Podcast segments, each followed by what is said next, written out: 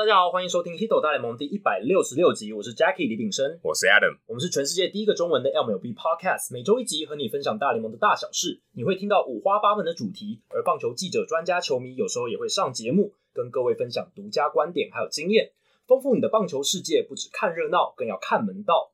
那我翻译的大联盟相关新书《MVP 制造机》已经开放在五月十三号正式上架了，欢迎大家到博客来、金石堂、成品还有其他各大通路购买。如果大家以行动支持的话，未来出版社才会引进更多很好的大联盟相关的著作到台湾来。那如果你是使用电子书，你比较习惯用电子书来看的话，在读墨 Readmoo 的网站上面，其实也可以买到电子版的 MVP 制造机，就是所谓的 EPUB 这个档名了。EPUB EPUB 对，就是购买的话，你就可以在基本上大部分的这种电子阅读器都可以。哎、欸，我不确定哎，他们会说，哎、欸，等下我如果在 Readmoo 上面买，我可以在 Kindle 上看吗？哎、欸，这个我也还不知道，但是我可以确定你可以在电电脑上看啊，电脑上或者平板这一类的基本上都可以。对，所以如果你是电子书的爱好者的话，其实电子书你也是可以买得到，因为电子书其实更方便嘛。我自己是蛮喜欢电子书的啊，对，我有一台 Kindle，然后有一些书我也是在上面看，确实是真的很方便。尤其是通常英文书会包什么？通常英文书很厚啊，然后有时候它很多是精装版，对你很难带，然后很很重。所以，但中文书我觉得可能我会买呃瓶装，就是可能去买实体的书，因为因为中文书的这个电子书太少了，对，所以我还是比较习惯看中文书的时候，可能是看纸本的。可是英文书我大部分习惯还是用用那个 Kindle 来看，因为还可以它可以查字典嘛，对，还可以查字典，你按一下马上就有那个东西，所以很方便。其实也可以写笔记什么的，对，也可以画，也可以画重点，荧光笔重点这些都功能都有。对，可是画重点有时候有点难找，就是 OK 你的。呃，你可能有一百个重点，可是你要去查那个重点，你要关键字搜寻，它不太好搜。对，有一点小小的瑕疵，希望未来会进步。这样，那我相信 MVP 制造机因为有点厚嘛，就是稍微大本一点，所以我相信是蛮多人也想要透过电子书的版本来看。那其实网络上是买得到的，大家有兴趣的话，赶快去买吧。好，接下来是念留言的时间哦。这个留言其实是我们上礼拜就应该念的，不过上礼拜就量有点多，所以延到这个礼拜。还是运动管理的烟酒生哦，其实我大概知道这个人是谁，Kobe 零三二八哦，是 Kobe 的粉丝哦的 Rest in Peace。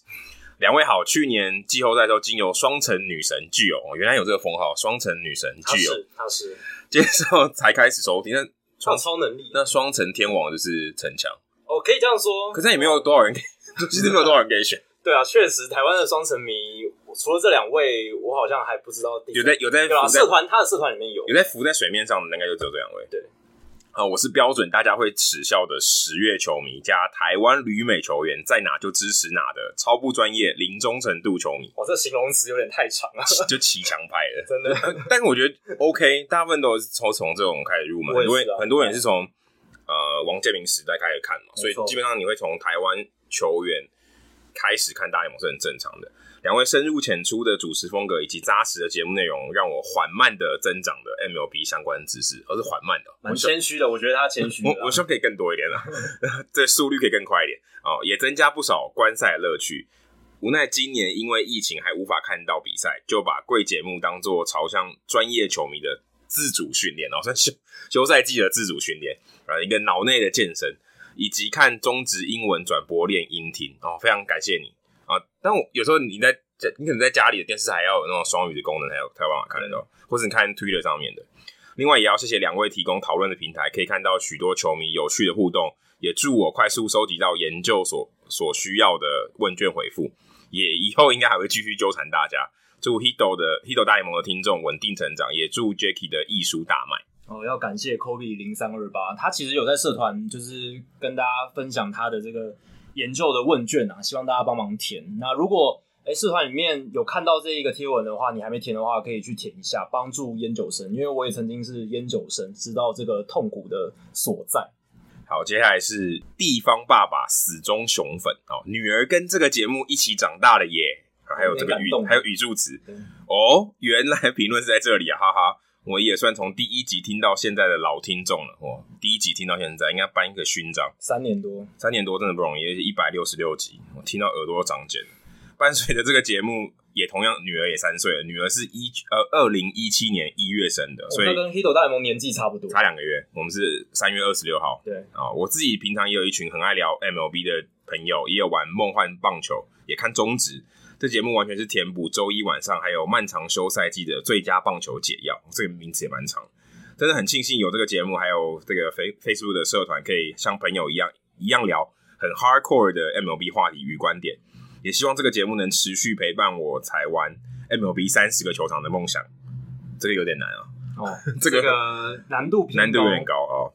呃，你可以可以可以问我，没关系啊。我也是因为这个节目才听开始听 podcast，所以在在继续在这个平台上发现更优质的 podcast 节目。最近很多，最近很多，所以真的很鼓励大家，如果你有兴趣，你其实也可以开你自己的 podcast，一起大家把这个饼做大。尤其是运动这一块，因为之前其他类别节目已经非常多了，那我觉得这尤其二零二零年开始，运动的节目增加的。数量其实蛮多的。最近，那上次在百灵果 news 听到 Hito 大联盟的时候，也是非常兴奋哦。所以他其实大家听过提过我们好像两三次，也谢谢你的耕耘，一起壮大这个平台哦，非常感谢。好，接下来是冷知识时间。那中职这个礼拜啊，受到梅雨季的重创，九场比赛有七场英语联赛，我们今天才好不容易呃两场比赛都有开打，今天算是放晴了，好不容易这样。英语联赛还有这种球场设备的话题再度浮上台面，就是大家会讨论说到底。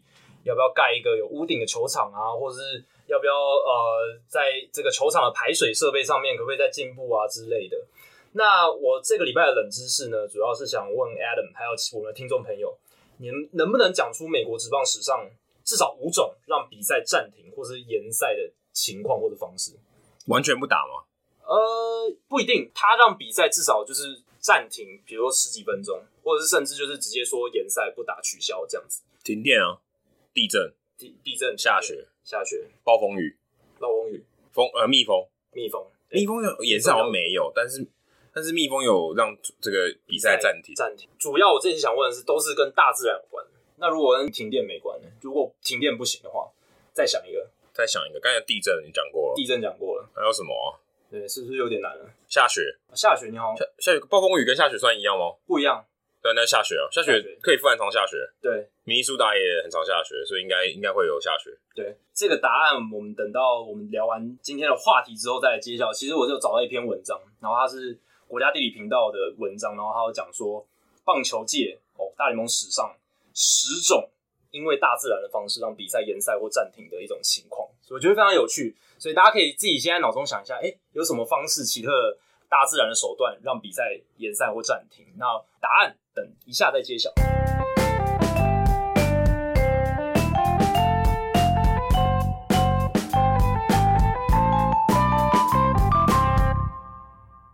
那我们这个礼拜呢，要讨论到的一个话题是，其实还是跟疫情影响大联盟赛季有关啦。那现在看起来是，无论有没有复赛，大联盟的这个营收一定会受到很剧烈的影响。那大联盟主席 Rob Manfred 是说，诶，如果完全没有打的话，老板们总共会损失四十亿美金，然后非常多，四十亿非常多。他但是没有人知道这是不是真的，因为球团从来没有公布他们的 book，就是所谓的他们财报之类的东西。然后又是大联盟老板他们方面的一方面的说辞，所以大家不太知道。就是想要说我缺钱，对，就哎，不打不行，我亏钱呢，拜托打一下好不好？有种感，有种 那种悲情牌的感觉。对，其实大联盟老板从大联盟诞生开始就一直在哭穷啦。就是没办法，老板立场他就是要争取更多利益。那你如果说哦，我都有钱了，那怎么可能争取到更多的利益，对不对？所以我觉得这是一个很自然的一个现象，就是老板他一定会哭穷，那球员方一定会，所以才会有球员工会成立嘛。他就是要去压制或者说反抗这些老板的势力。球员也会，球员也会哭穷啊。可是球员的这个毕竟还是比较被动，他是领领薪水的，被签约的啊、哦。这个签约的这个动作，主动的还是球团，所以。球员在这上方面，如果真的哭穷，还是比较比较吃亏一点。对，他们算是雇员嘛，对，主导权主要还是在老板那边，所以球员工会就是要把这些球员力量组合起来，一起用团体的力量去对抗这些老板。那大联盟他们在面对这一些营收受到冲击的状况的时候，诶，短期内或者是说不管是短期还是长期，他们都需要有一些其他的开源的方式来弥补这段损失吧？对啊，就是想办法赚钱吧。对，一定要想办法。但你现在尴尬的是，球迷也不能进场，对啊，消费怎么赚钱？嗯，可能可以到网络上买，可是这个购买的力道一定不如大家真的去现场消费、吃东西、买这个商品。对啊，你到现场等于是强迫要买那些超贵的食物、跟啤酒、跟水。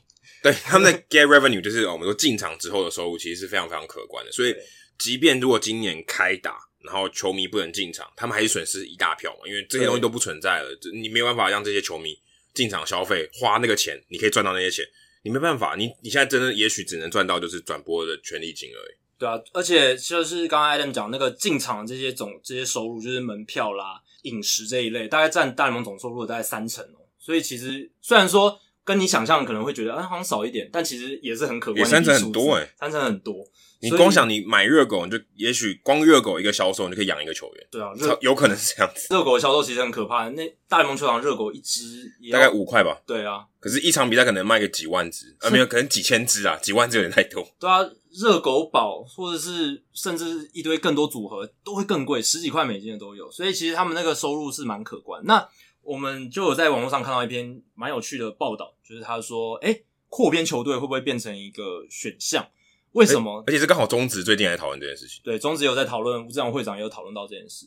那其实关于扩编议题，我们之前节目有讨论过，在第二十四集还有第三十一集的时候，好久好久以前呢、啊，很久以前。因为其实扩编议题这两三年，大联盟主席 Rob Manfred 一直有在抛风向球。不过我觉得当时讨论的跟现在讨论的这个立足点有点不太一样。对，当时说，哎、欸，就会觉得可能。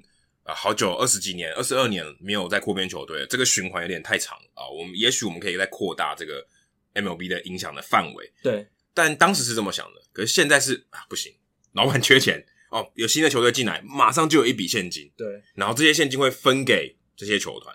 对，因为之前我们讨论的时候，主要是希望就是他们大联盟是希望说可以让球队数增加到三十二支。那国联、美联都可以有十六队，那这样子的话，他们在赛程安排可以比较简单一点，就是因为两边对称的嘛。对，一一现在单数嘛，十五十五，有点怪，有点怪。每一天可能至少有一场是跨联盟比赛，被迫一定要这样子安排。那如果是十六十六就会比较简单，而且他们也考虑说可以缩减例行赛，增加季后赛，这样两个联盟都可以产出八支的季季后赛球队，这样打起来可以提高赛事的刺激度，这些是当时的考量。然后还有就是刚才 Adam 讲到的，二十二年没有扩编。其实美国在这二十二年的这个成年男性，呃，二十岁到三十五岁的这个人口，其实增加非常非常多。也就是看棒球的主要人口。对，还有就是打球的主要人口。啊，对。所以球员的基数其实是变多的。那球员基数变多的话，代表说有蛮多人其实是没办法进到这个职棒产业里面，或者是没办法顺利去打球的。所以扩编球队也是提供，诶，这个基数增大的情况下，给更多人这个。其实不管怎么样。铺我变大一定是好事，是，就跟其实跟中华职棒的立场，我觉得蛮类似的。对，就在如果以扩大这个基础来讲是没错，可是目前看起来，其实美国职棒他们真的假设要扩编，现在的这个立足点已经变成是我需要钱。对，如果你今天 如果你今天愿意加入，你可能要给大概两亿多，将近三亿的这个资金，然后这些三亿的资金会分配给现在有的这些球队，所以，呃，现在有些球队可能就有一个及时雨啊，说我现在很缺钱，也许可能。没有那么大，这个比例上来讲没有那么大，可是至少还是有不无小补，还是可以帮助这些球队至少渡过难关。所以也许这些球队现在三十支球队，他们会更鼓励说：“哎，没关系，我们欢迎新的球队来帮，也帮助我们，对不对？也也让更多的这个开源嘛，对，让更多的钱可以进来。可是我就想到中华职棒就比较不是这样子。中华职棒最近吴志扬会长他就讲说：“哎，你如果加入是有好可以换来好的声誉啊，也许你不会，他其实暗指的就是你也许不会赚钱。”但是你可以有良好的声誉，帮自己 promote 自己的产品、自己的品牌。可是这个感觉、这个立场不太一样，对不对？比如说，诶，我们今天我们现在好像这个四队或者现在五队嘛，就安然无事啊。我们有一个高墙啊，你要进来，你要缴一些会费啊，一亿多。我记得还有一个除了一亿多的这个进程，就算什么加入费、加盟费、加加盟费，还有一个振兴地方棒球的这个还在一亿啊，所以大概两亿多。变成说，其实他要真的很大的 player，然后他愿意好像要跨过这个门槛才愿意。可是对于现在有的五个球团来讲，他们想说，我干嘛要有人来跟我分一杯羹？就我现在赚了那么多钱，你加入球队，我们的球迷基数都那么多，你跟我分一杯羹，可能会有这种抗拒的心态。可在美国是，哎，这些老板他其实拿到钱，他变哎，今天有人加入，我还赚钱。但我不知道中华职棒大联盟，他是不是球队加入之后，这个加盟费是不是平分给？应该没有，应该是给球队，应该是给联盟，应该是给联盟。但是联盟好的话，照理来说，对五支球队也有好处嘛，对不对？照理来说是这样，但可能就是因为联盟这个积极程度没有那么高。对，因为我觉得啦，中华职棒现在想要有新的球队加入，一方面当然是为了健全这个职棒的环境，这是一点。但我觉得还有一点就是说，也是希望有这个加盟金可以来帮助联盟一把，因为大家都知道联盟在至少在营运上面并不是这么阔绰。你想要帮联盟，还是说球队说帮我？如果今天三十支球队都说，哎、欸，好好好，你们再来两队，然后对我们有好处，那三十支球队的老板可能就会开始游说，对啊，可能会有一个可能会有一个游说的力量。可是现在中华这边变说，今天只有联盟方在游说，对，所以其他四其他五队想说。呃，不不干我的事。我觉得这样是蛮治安难行的，所以我觉得这个加盟费应该要想个办法，把一部分分给五支球团，这样子才有诱因，让五支球团愿意接纳这支新的球队来分一杯羹。不然，我如果是五分之一的这个球队老板，我为什么要开放一个球队进来，然后收益都是给联盟，对不对？这样其实对老板来讲，会觉得自己要做这件事，投这个赞成票是没有它的效益在的。而且目前还有一个最大问题啦，就是跟大联盟不一样，大联盟球队是赚钱的嘛。那台湾的球队可能是赔钱的，所以他进来的这个意愿相对比较低。可是我觉得，如果今天球队啊，就现有的球队，他可以愿意去拉这些企业的话，不管先说，哎、欸，我会不会赚钱，这个可能有点难。但是说，如果今天你愿意进来，也许有其他的这个获利的方式，可以更更鼓励更多。但目前看起来，我觉得这个力道是刚好跟美国比较相反的。对啊，我觉得美国这个情况很有趣的是，大家会想说，美国这方现在连开打都打不成，受到疫情影响，还想那么多，还想说，哎，还要扩编球队，大家小联盟都要裁了，你还给我扩编？小联盟都要裁了，你还想说要扩编大联盟球队？这是第一个，我觉得很多人听到会觉得很反直觉的地方。饼越来越小，哎，饼不太够吃了，正好两个人进来吃，大家没想到，很有趣哎。对，大家没想到的是，其实这个是大联盟惯常的一个，就是他们赚钱的手法，因为他们其实以前就有先例。他们在一九九三年的时候，马林鱼跟洛基队加入，并不是因为哦，他们想要扩大这个棒球的市场什么。那时候只有二六队而已。对，他们最主要的目的，其实是因为他们在一九八零年代，一九八五到一九八七年的时候，他们联合起来，诶，去陷害球员，就是故意不买球员，让自由市场变得非常停滞。其实跟其他一年一两年前有点类似，有点类似，只是那个时候是。有点没有办法找到证据，你没有证据说他们没有办法说他们有勾结、共谋，对共谋或勾结这一类的情势。但一九八零年代他们是真的被抓到，而且他们是被判说，哎、欸，你要付给球员方两亿八千万美金的和解金赔偿金额。当时的两亿八千万很可，很多、欸、美金哦、喔。对啊，所以那个时候大联盟老板都觉得哇，好心痛啊！平均每一支球队要付大概一千多万美金、欸，诶对啊，非常可观一个金额，所以。他们那时候就觉得说不行，我们要想办法有。当时一个可能最高薪的球员也才刚好一千多万而已吧，没有，可能还不到、喔、几百万而已。对啊，才几百万，几百万美金，所以等于少一个球员。对，非常非常严重的事情。所以那些老板就觉得啊，好心痛，我要想办法找一些现金流回来。诶，九三年他们就想出了办法。其实这个计划是很计划很久了，九三年成真，让两支球队进来，每一支球队就是洛基跟马林各要付九千五百万美金的现金哦，直接进入这个联盟里面，然后联盟再把它分配给。其他二十六支原本的球团，所以其实这个历史的背景虽然不尽相同，但是共同点都是球团在某一个时刻相对缺钱，所以哎、欸，拜托啊，新的球队赶快进来帮助我们一下。对，我觉得这个这个真的思考是大家可以想一想，说哎、欸，今天他们是缺钱哦、喔，缺钱，然后希望你进来。可台湾不是，他是哎，联盟如果很赚钱才会吸引人进来，才愿意把这个门打开，说哎、欸，大家一起来赚钱。这个思维是完全不一样的。对，而且我记得在九零年代的时候，大联盟老板们面临的困境是，法官判定他们就是当初去威胁球员工会的一些行为是犯法，就是说不符合规定，所以不能让他们执行薪资上限这个规定。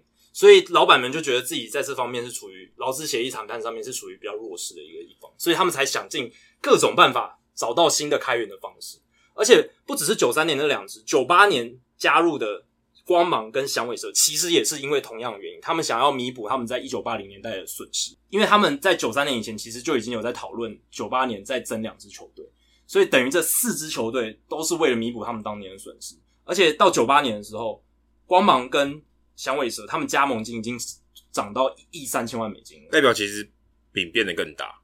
对。就是 AK，你要进来吃，OK，那多付一点，钱越来越多。对，就是这个这个餐费要更多一点。对啊，而且他们还同意说，加盟的前五年，每一年的，就是他们本来可以收到大联盟中央基金五百万美金，每一年都可以收到，前五年都都不能收，等于亏啦。对，就是你没有办法 share 到大家都有的那个共同的这个利益。对，所以他们等于每一支球队是付了一亿五千五百万美金，但后来就不用付了，这个保护费缴个五年就可以了。对，可是对于其他老板来讲，好爽啊。对不对？两只都大概一亿五千万，那等于是三亿美金，直接就这样一年之内就投入到他们那个 pool 里面，分享给大家，好爽啊！所以其实如果中华之邦也考虑这种做法，谁不想做？就我说这个四个球团队尽量说好，对啊，就是对啊，就是嗯，我们觉得这个时候就是要有第六队。还记得我们当年六队的时候，荣景吗？但是现在台湾这个风向，尤其最近弹力球的事情，大家也都知道，所以这个其实也讨论过了。对，但你看今在中信的领队还炮轰联盟，如果今天是这样的话，照样应该是，哎、欸，我经常说联盟好话，对不对？拍联盟马屁，哎、欸，带多其他队进来，我们大家一起一起变好，共存共荣，应该是要这样吧？现在情况反过来。可这样不好啊，这就是恶性循环啊！大家说，哎、欸，你这个联盟在搞什么？嗯，那外面的人看说有有没有拿钱出来的？没有，不要。对，因为现在情况就是领队跟会长对着干，而且是在公开的这个场域，媒体上面隔空喊话，就是跟大家看得到台面上对着干。对，其实是这个场面是不太好看的。那对联盟的这种相互关系，对，而且联盟跟球队形象，我觉得都会受到很大的影响。都会，我我觉得影影响是蛮大的，而且在球迷心中，大家就会有一个既定的印象是。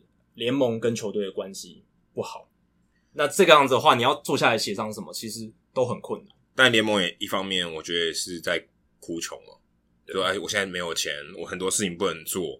但我觉得这个什么事情很很难，这样。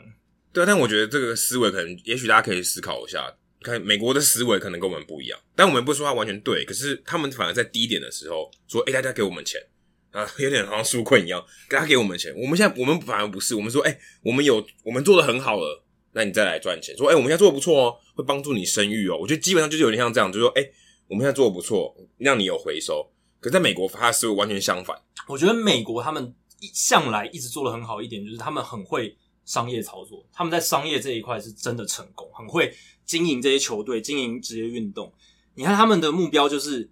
我们都是老板，我们确实都要巩固自己的利益，但是我们也知道说，我们要一起把这个饼做大，我们才能极大化每一个人的效益。这是他们向来一直做的很好的。这也是产业的问题吧？就是台湾可能在这方面比较不像是一个产业，联盟比较像是一个办比赛的单位，这这个是很大的问题。比如说，哎、欸，我今天联盟是帮助这四个球队，哦，这五个球队一起赚钱的一个单位。哎、欸，你们好像好像信托基金一样，有没有？哎、欸，你们钱给我一点嘛，我帮你们。做更多，因为像这样，我我们今天四个队或五个队一起打群架，也许赚的更多。那那联盟感觉比较不像是这样啊，就是它比较像一个招募啊，说哎、欸、大家欢迎来打比赛啊，可是我们自己赚不到什么钱，就有点可惜啊。其实联盟我觉得他如果更积极想法去赚钱，是做得到的。对，而且先跟大家讲一个对比好了，像美国，我看啦，我看现在是对比大联盟现在如果有新加盟的球队进来，应该。他要付的加盟费大概要可能要十亿美金。对，因为皇家队就是卖十亿。对啊，因为这几年其实 NHL 冰球联盟他们有两支球队加盟。二零一七年的时候，呃，有一支新的球队叫拉斯维加斯的这个黄金骑士，他们付了五亿美金的加盟费。二零二一年还有一个新的球队，呃，西雅图的一支球队，他们是付了六亿五千万美金。好，那在对比。NHL 跟 MLB 的规模是完全不一样的。MLB 的规模大概是 NHL 三倍。如果你看球队估值的话，MLB 它平均每一支球队估值是十八亿，十八亿美金，呃、美金十八亿五千万美金左右。那 NHL 大概是六亿六千万美金左右，所以大概是三倍的规模。所以如果按照这个 NHL 他们最近几支球队他们入会费来看，大联盟如果要收入会费的话，我猜也就是大概要十八亿左右，诶，十八亿美金。所以，如果两支球队加起来，一支各付十八亿，好，总共三十六亿。那 Rob Manfred 不是说他们会亏四十亿吗？哇，那不就补起来了，好，好像补起来。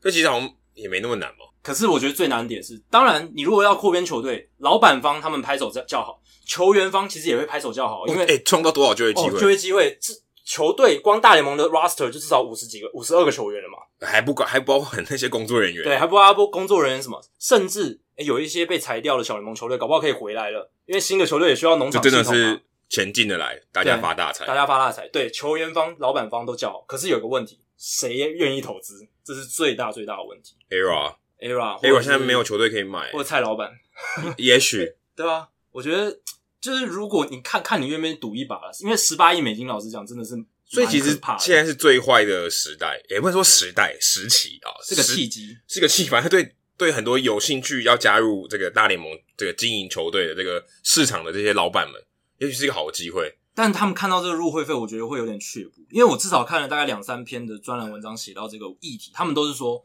谁愿意来投资这个钱是最大，他们能想到一个最大的坎怎么过？郭董也可以啊，十八亿美金对他来讲应该不算太多吧？应该可以，应该还可以负担得起。如果他真的想打美国市场，哎，这会不会是一个很好的一个点？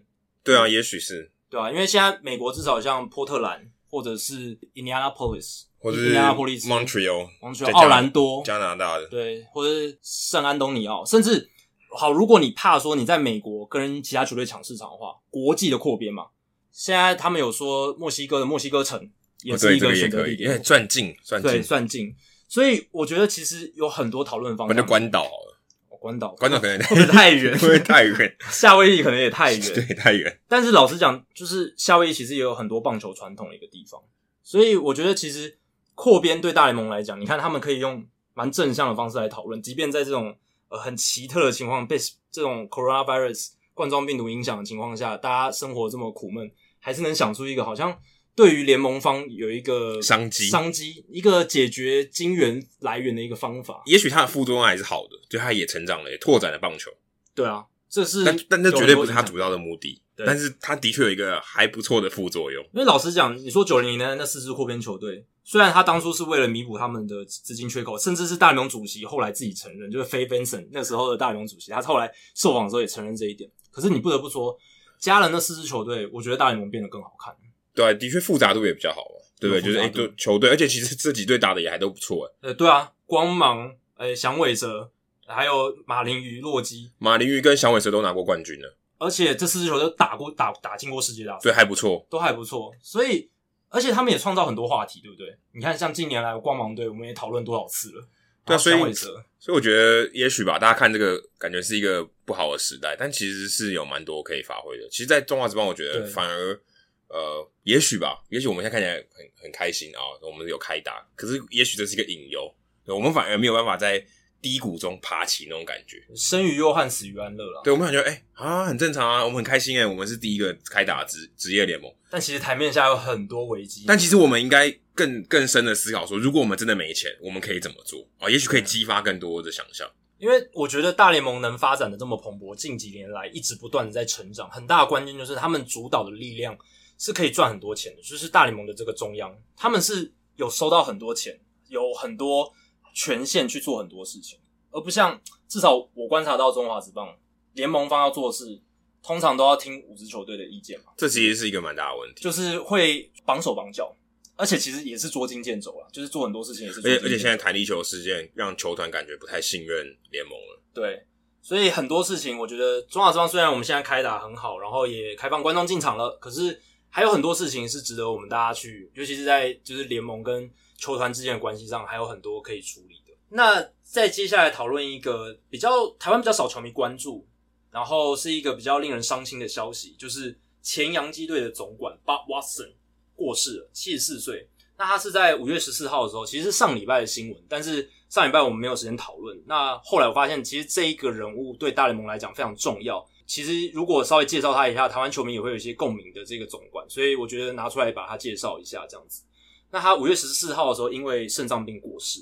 但巴瓦森他除了当总管以外，其实他球员时代也打了非常久，一九六六年到一九八四年，横跨三个十年，很久的一个球员呢。横跨三个十年，六零年代、七零年代、八零年代。对，而且他是一垒手或是左外野手，就是还蛮典型的角落外野手，就像朱玉贤那种。对，因为他身材其实算是比较壮硕一点，然后比较跑不太快的那一种。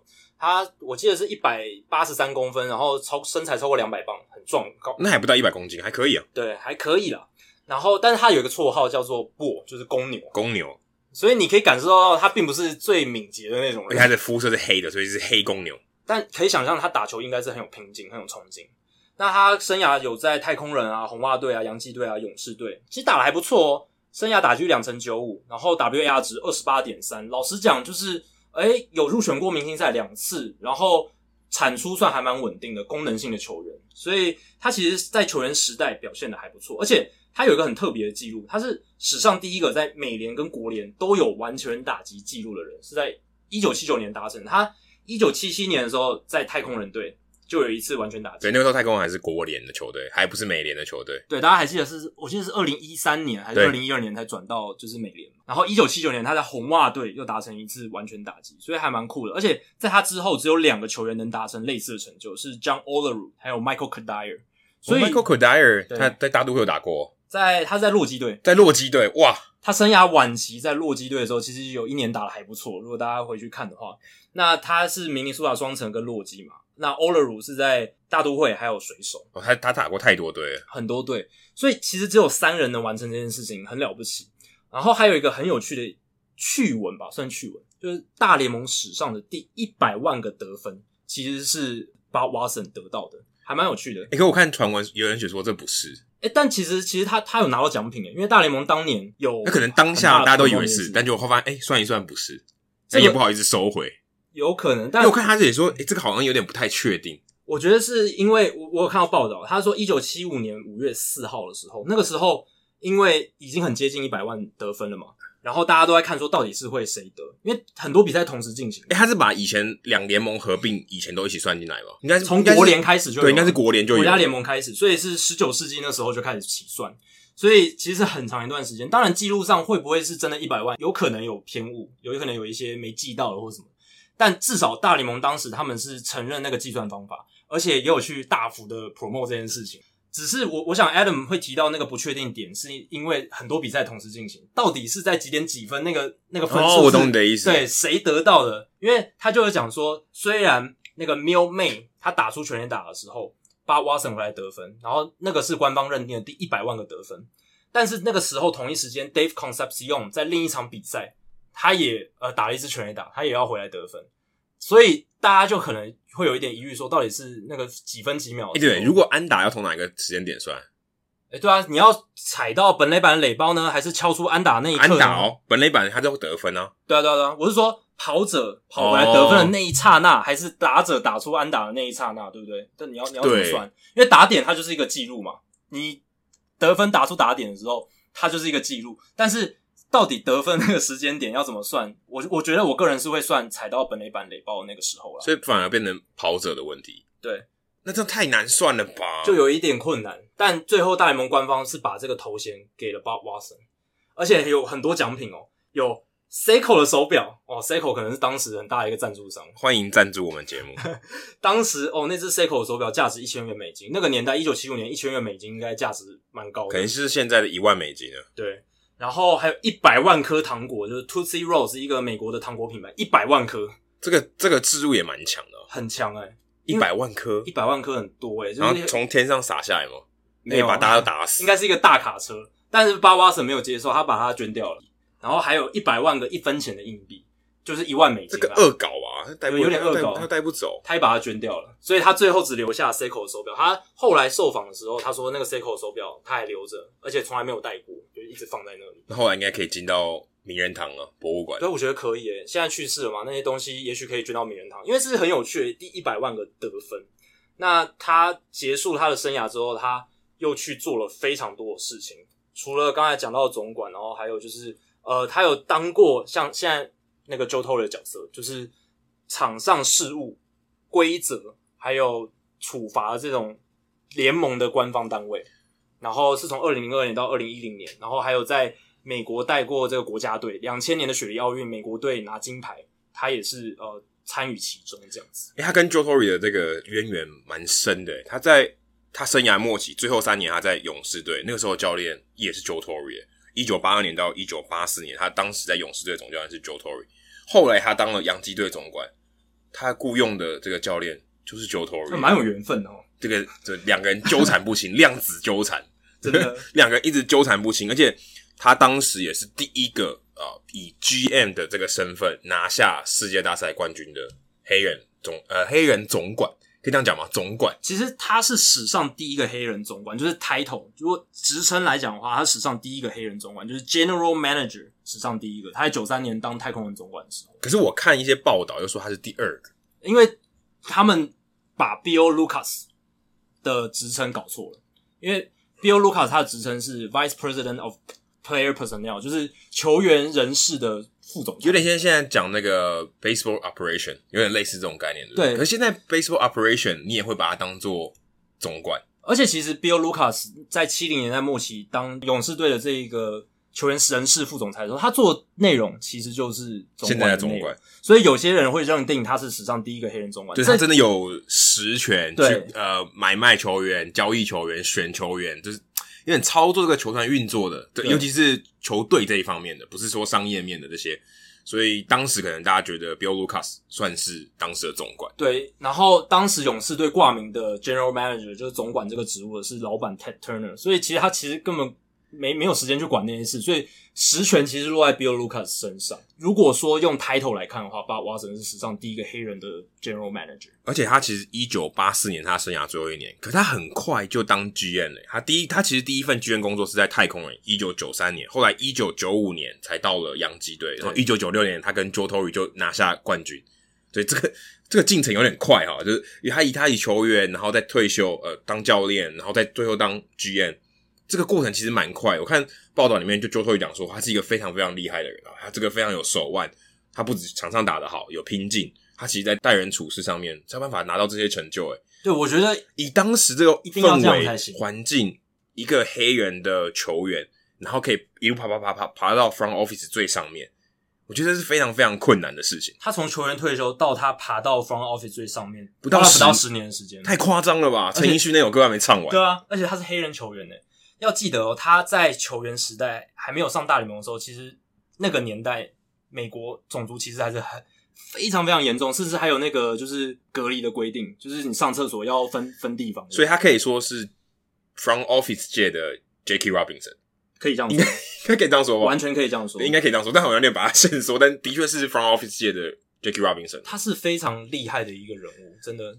如果你从这样看的话，而且他当时进到这个总管的事务。到九五年末嘛，加入洋基，然后九六九七年，其实洋基都表现得非常好。就算洋基正要起飞啊，一九九零年代那段期间要起飞那一瞬间，到 Mattingly 最后几年的时候，他们就起飞，然后 Joe Torre 刚好攻逢其胜，所以那个时候他们拿了冠军。当然，我觉得这可能对他的生涯也是很重要一个点。如果他今天没拿冠军，也许大家对他的印象没有那么深。但我觉得这个也是蛮特别一点，他当时有拿他这个冠军，在他让他在历史上有留下一个名字啊，说啊，你是这个冠军队的总管，这很重要嘛，对不对？对，代表说我操作的球队比其他当时是二十八队，所以我代表我比其他二十七个 GM 做的还成功一点，或是运气更好一点。对，也还找来他以前的教练 Joe Torre，所以算是蛮酷的一件事情。不过他在洋基队只待了三年，他跟 Steinbrenner 太不合了，对吧？觉得你干涉太多，我不想做了。我觉得这也蛮可惜的啊，所以他其实，在剧院这个事业上，他没有做得够久。其实说是三年，从九五到九七，但其实任期来讲只有两个球季而已。对，所以其实三年虽然但只有两个球季。对，其实真的很短。那他其实后来就有公开讲，是因为在大老板 George Steinbrenner 手下实在是压力太大了，太管管太多了。我看报道里面他写说管太多球员的交易啊，说诶、欸、还可以插手说我要买这个球员，那你怎么不让我放手做？而且他有提到说，我已经受够了每一天都会被威胁，有我要炒你哦，我要炒你哦，我把你炒鱿鱼哦，还有一直对他大吼大叫。其实如果你有这样的老板，我真的，我我可能工作一一几个月我就受不了了。所以 Brian Cashman 到底是何方神圣？太夸张，是外星人吗？他是外星人，他是总管界的火星人，真的，我觉得真的可以讲讲。他最厉害的不是在于说，哦，他带领洋基二零一九年拿冠军，还有那个三连霸什么的。我觉得最厉害的是他在生涯前期能够处理好他跟大老板之间的关系，还有纽约的媒体。没错，天哪，这想起来就太可怕了。但我觉得这有一点对 Bob Watson 不利的是，他是从其他的球团空降来到洋基当中，协同问题。Brian Cashman 他是很早八零年代的时候就已经在洋基体系里面，从最小的那种打杂小弟开始做起，所以。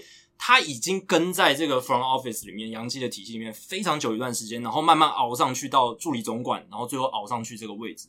所以他对大老板的处事方式，还有他的个性，他有蛮高的熟悉度。所以他在适应工作这份工作上，我觉得有他的优势在了。比巴巴瓦森来讲，即便是巴瓦森可能是二已经二三十年前的事情了，其实现在就以黑人总管哦也很少，也很少。我我就只知道一个，就是 Michael Hill。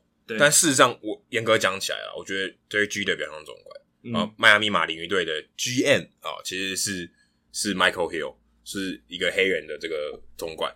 但其实你在台面上，大家可能会觉得，哎，这个是 Geter 的球队，而不是 Hill 的球队。但他掌控的这个权力其实是蛮大的，因为他也要这些交易球员，其实也是呃 Michael Hill 他会去操作的。也许 Jeter 可能是这个 face 吧，可能是这个球团的 face，但实际上啊、呃，真正在操作这个球队的其实是 Michael Hill。但就我现在知道，我查过这个列表，只有他一个人对是黑人，但但不能讲说这样这样有点太武断了，因为可能很多人有黑人血统，对不对？有 Stephen Curry 也是黑人嘛，对，Klay Thompson 也是黑人，但他们肤色并不黑，但是 Michael Hill 是没错，的确他是黑人。对，然后这几年除了 Michael Hill，我能够在我脑中直接想到的就是以前响尾蛇的总管 Dave Stewart。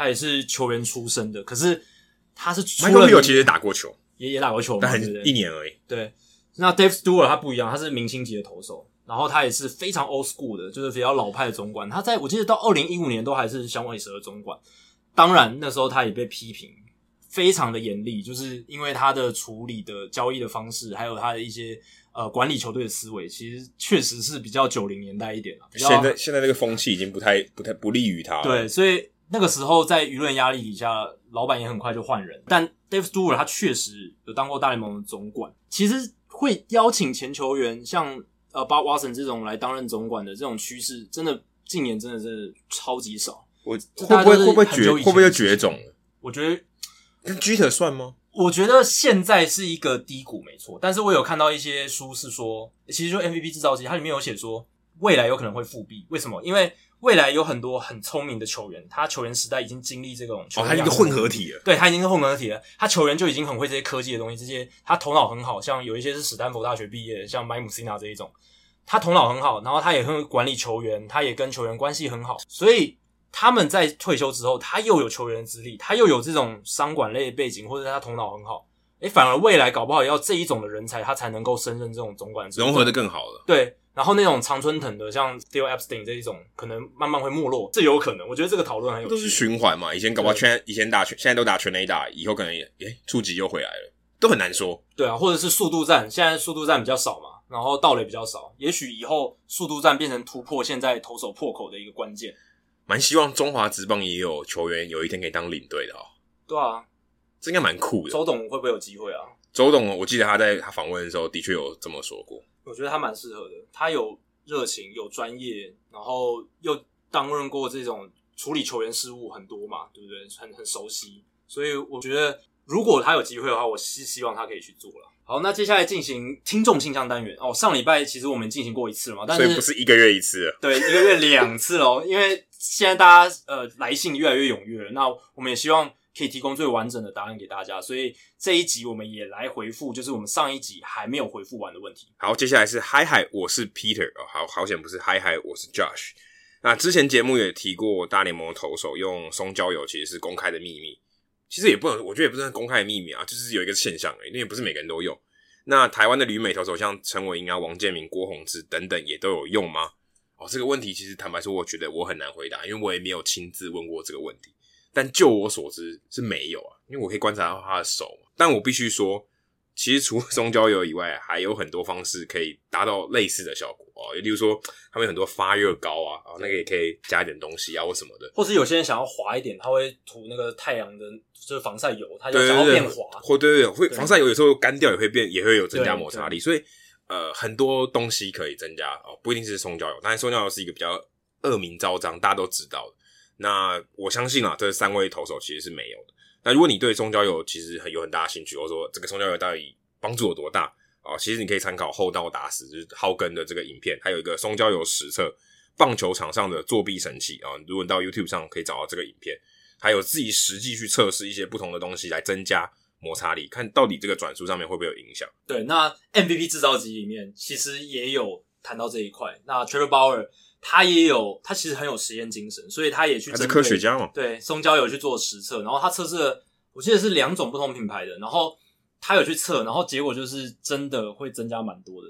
如果你把松胶油直接涂抹在球上面，直接去投球的话，转速是增加非常非常大的幅度，而且如果你没有重新去补充的话，它的这个转速会逐渐递减，因为你的松胶油越来越少，然后摩擦力就没有那么像原本有那么好。没错。好，接下来是 A A Four A A 四这一个听众，他问说：两位好，我来自上海，听这档节目两年多了，哇，很资深的来自中国大陆的听众。再再次感谢 Bruce，真的。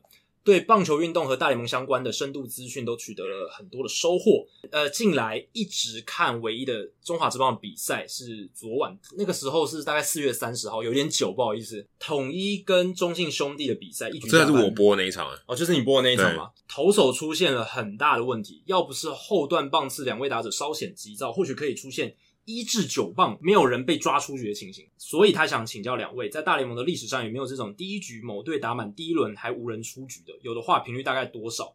其中有没有更加特别，比如说正好九棒全垒打清空垒包等等，或者重要的场面？谢谢。九棒都打全垒打，这应该是少棒可能都还不会出现哦。我猜他的意思应该是说第九棒全垒打清空前面的哦，我我猜是这样子啊，是九棒连续都打全垒打，但你说的这一种也是一个可能啊。这是也是可以发生的，几率低到爆，几率太低，几率太低。其实这个事情是蛮难发生的。我是有找到一场非常经典的，是在二零零三年六月二十七号跨联盟的比赛。当时后来拿下总冠军的马林鱼队做客到芬威球场红袜队，结果首局就被红袜队彻底彻底的打爆了。我来念一下，就是一到九棒第一局发生了什么事：Johnny Damon 二连安打，Todd Walker 一连安打，Nomar Garciaparra 二连安打。Manny Ramirez 全垒打，David Ortiz 二垒安打，Kevin Millar 一垒安打，Trot Nixon 一垒安打，Bill Mueller 保送，Jason Veritek 一垒安打，所以总共就是出现了八支安打，然后其中有一支是全垒打，还有一个保送，前九棒在地狱局的这个状态。先发投手是 Carl Pavano，是没错，就是 Carl Pavano，他的心应该已经碎了吧？被打烂了，他他有玻璃手臂，应该也有玻璃心的那一场比赛。这会不会造成他在分威球场冲刺有这种心理创伤的阴影？但也没有，他其实才投六个人次吧，七个人次哦，就被换下去了。六个人次了，对，就是太惨了。可能那个都，因为我们现在看这个 play by play，我们看不出来当时控球有多糟，也许跟真的控球很糟，或者是投进去都每颗都到中间这样。对，非常非常惨。而且接下来红袜队还继续打那一局，他们总共打到第三轮哦。Johnny Damon 上来打了三次，三次都是安打，非常了不起的是单局三安打，有没有听过？单局猛打赏。这这场比赛我记得诶、欸、这场比赛你记得吗？记得，你应该有看，因为你那时候已经是资深红袜迷了。没有，才看一年，才看一年，一年算资深哦，已经算蛮资深的了。那那那那场比赛我记得，我如果你讲到 Johnny Damon 打单局三安，我记得。对，非常可怕的一局，那一局红袜队得了十四分，十三支安打，然后还有两个残垒。可能打完一局，全部人都换下去了，直接换直接换替补球员上来。对啊，就让二军的上来练练兵嘛，就就让替补板凳上来练。差不多等于第一节篮球比赛打完，大家全部换下去，一路休息到结比赛结束。对啊，我觉得真的是有这样类比的一个情况。然后我相信 AF 应该还想知道更多，所以我我又查到另一个单局最多打者上场打击的记录，也是红袜队，发生在一九五三年的六月十八号，也是红袜队，非常扯诶、欸老虎做客红袜队，七局上半打完，红袜五比三领先。七局下半，红袜一口气得了十七分，所以这个是现代棒球单局最多的得分记录，差不多等于两个达阵再加一个三分球。没错，已经变成美式足球的一种比数的状态。美式足球一节要得十七分也不是很容易的事情，也很难，也很难。所以那一场比赛那一局单局有二十三名打者哦上场打击，好累哦，很累，对不对？那那红袜队的投手应该都已经先洗好澡了吧？对，因为像我刚刚讲的那一场第一局的那一场，他是有十九名打者上场，这一个是有二十三名打者，有点夸张诶，打了两轮又到第五棒这样子。那在这个情况下，Sammy White、Gene Stevens、Tom Umflett、Johnny Rippon、George Kell。全部都在第七局打了三个打席，总共有几个打者？一二三四五，五个打者打了三个打席。刚才我讲的那个红袜第一局，只有 Johnny Damon 他上场打了三次这样子。可是他应该也是少数单局三安的吧？三安要不容易耶，一局里面三安非常非常难。这些人可能也没有三安。只有 Stephens，Stephens 他在那一局打了三安，是大联盟史上现代棒球史上第一个单局三安的打者。哦，所以 Johnny Damon 可能是第二个，有可应该是我没有仔细查，但应应该就是第二个，因为这实在太难太难太难了。所以而且两个都发生在峰会球场，所以。我大胆揣测啦，应该是因为跟绿色怪物有关系，然后还有就是很奇怪的那个场地。不是那天 Baby Ruth 有到现场，哎、欸，他不对，但但应该是帮另外一队啊。对啊，他应该是要诅咒红袜队，怎么会是？对啊，怎么会反的？怎么会是帮红袜队？但是真的很神奇，芬威球场，但芬威球场传统上就是一个打击天堂嘛。然后很多打击战都在那边发生。只不过我还是觉得非常非常有趣。那一局哦，红袜队在一九五三年那一场，十七分十四支安打，那那个时候他们二十二比三领先，留下三个残垒，所以是真的是把这个单局的火力发挥到极致。我觉得那个投手真的心理创伤蛮大的，可能他从此就可能比那个太空人打爆的投手还要更惨。而且我在看这个记录的时候，我想说怎么没有 Ted Williams 打击之神？那个时候一九五三年应该在啊，休息。结果他那个时候其实在打寒战，所以他们还让你一个、哦、打寒战，不是打了一个寒战，不是打寒战哦，不是打那个打了一个寒战，是他去参与 Korean War，对，他去参与寒战，因为大家都知道 Ted Williams 他是空军嘛，然后他有开飞机这样，所以他那时候去参与战争，所以红袜队还让你一个打击之神，他还单局十七分，所以如果如果加入他的话，可能要单局打二十分，我觉得可能打到三十，至少他可能出局的几率比较低一点，他出局几率超低，他上垒率是超高的。好，接下来是阿松哦，不是那个时尚玩家的阿松。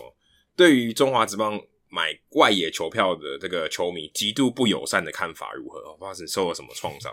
然后在大联盟做外野的感觉又是如何呢？啊、呃，其实我在台湾看中华职棒，我通常不太会买外野，所以我对于外野的这个印象都是我小时候在新竹棒球场看。我记得以前我小时候看，但可能人比较矮吧，我记得看外野都是要望用望远镜的，不然其实什么都看不到。哎、欸，其实我的印象相反，我以前以为外野真的是超远，因为看电视转播从外野拍过去很远。我第一次到外野的时候，我反而觉得，哦，怎么那么近？这是我自己的感觉。因为可是角度吧，因为你在电视上看是从外野的角度看，感觉人很大啊。哎，它是广角，有有点广角。可是你在现场看，觉得哇，要看到那个投手还是蛮难的，还是蛮难的。看到捕手的那个脸都很困难，几乎看不太到。然后觉得哇，外野手跟二垒好远哦，就说哇，怎么那么远？可在美国，我看。在这个视角的感觉上，我觉得没有那么远诶，不知道为什么，可能是美国这个外野的观众席比较高或比较陡，所以你看起来好像是有点居高临下，你看起来呃这个范围感觉比较近一点哦，就是你看得到球场的全貌，你离球场本身真的很近，这样子。对，感觉上在视觉上，但事实上也许没有，因为可能如果真的你实际上的距离，可能在在台湾的棒球场，可能你离场地更近一点。但台湾像洲际棒球场，它的设计就不太适合，因为它是比较平的，对，它是比较平，所以我觉得。比较陡，可能有点影响，因为你感觉居高临下，你感觉这个球场是在你的视线范围之内。对对对。但事实上，也许你的距离是比较远的。那再来说，你说觉得对外野球迷不友善啊？我不太确定你的这个不友善是说，呃，观赏的这个角度呢不好呢，还是怎么样？但的确，呃，就台湾棒球场来看，你什么卖食物的啊，美食街基本上外野没有，完全没有。然后你拿外野票的人也未必可以到内野去买东西，对，所以是有点限制。但是呢。其实这个在美国也是有的啊。你在 Wrigley Field，你如果拿内野票，你是没办法到外野看的。外野票的人同理，因为它比较便宜，也不能到内野去看。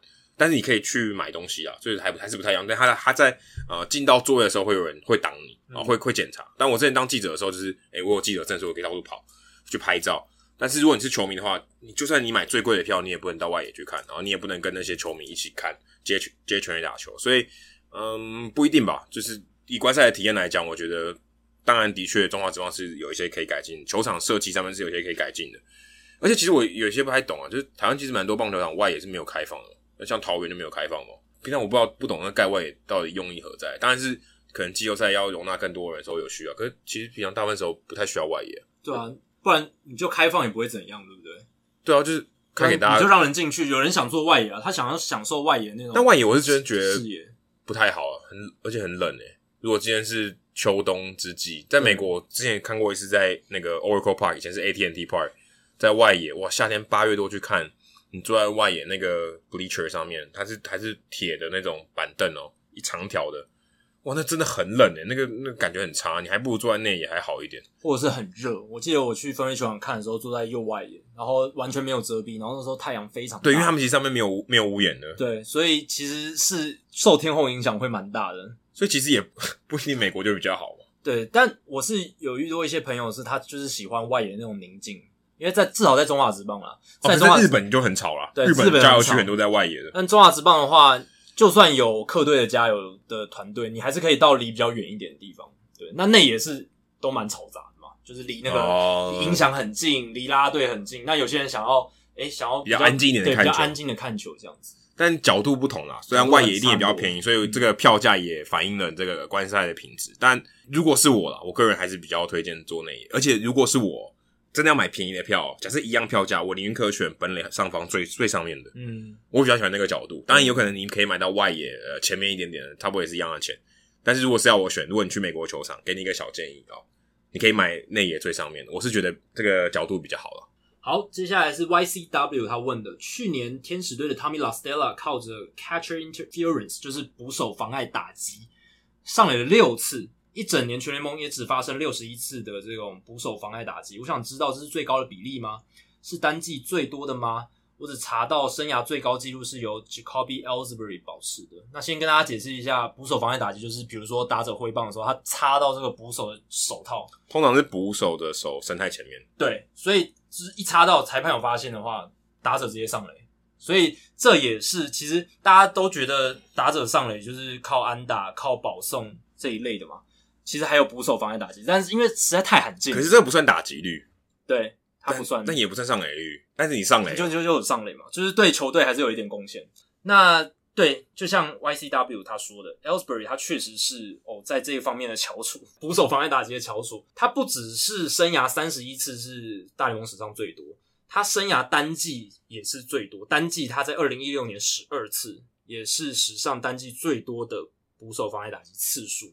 那一那一年呢，大联盟总共有四十一次的捕手妨碍打击，所以 Ellsbury 他那一年的比例是百分之二十九点三，所以已经把 Tommy La Stella 超越了。Tommy La Stella 是大概百分之十嘛，因为去年是六十一次，然后 La Stella 占了六次，其实六次已经也是非常非常多多，非常非常蛮多了。但是因为大联盟早期，你如果要算比例的话，大联盟早期其实捕手妨碍打击发生的情况非常少，所以有很多人就是。它的比例一定是非常高的，可能占到五成，可能占到非常高的比例，超过五成这样。那我是有找到一个比较大样本数的，然后比例又很高的是 Pat Corrales，他是一个一九六零年代的一种二号捕手。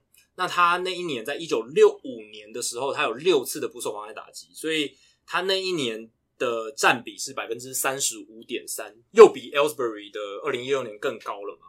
那我有去查一下，就是历年来捕手妨碍打击的次数，那其实，嗯，真的是逐渐的增加。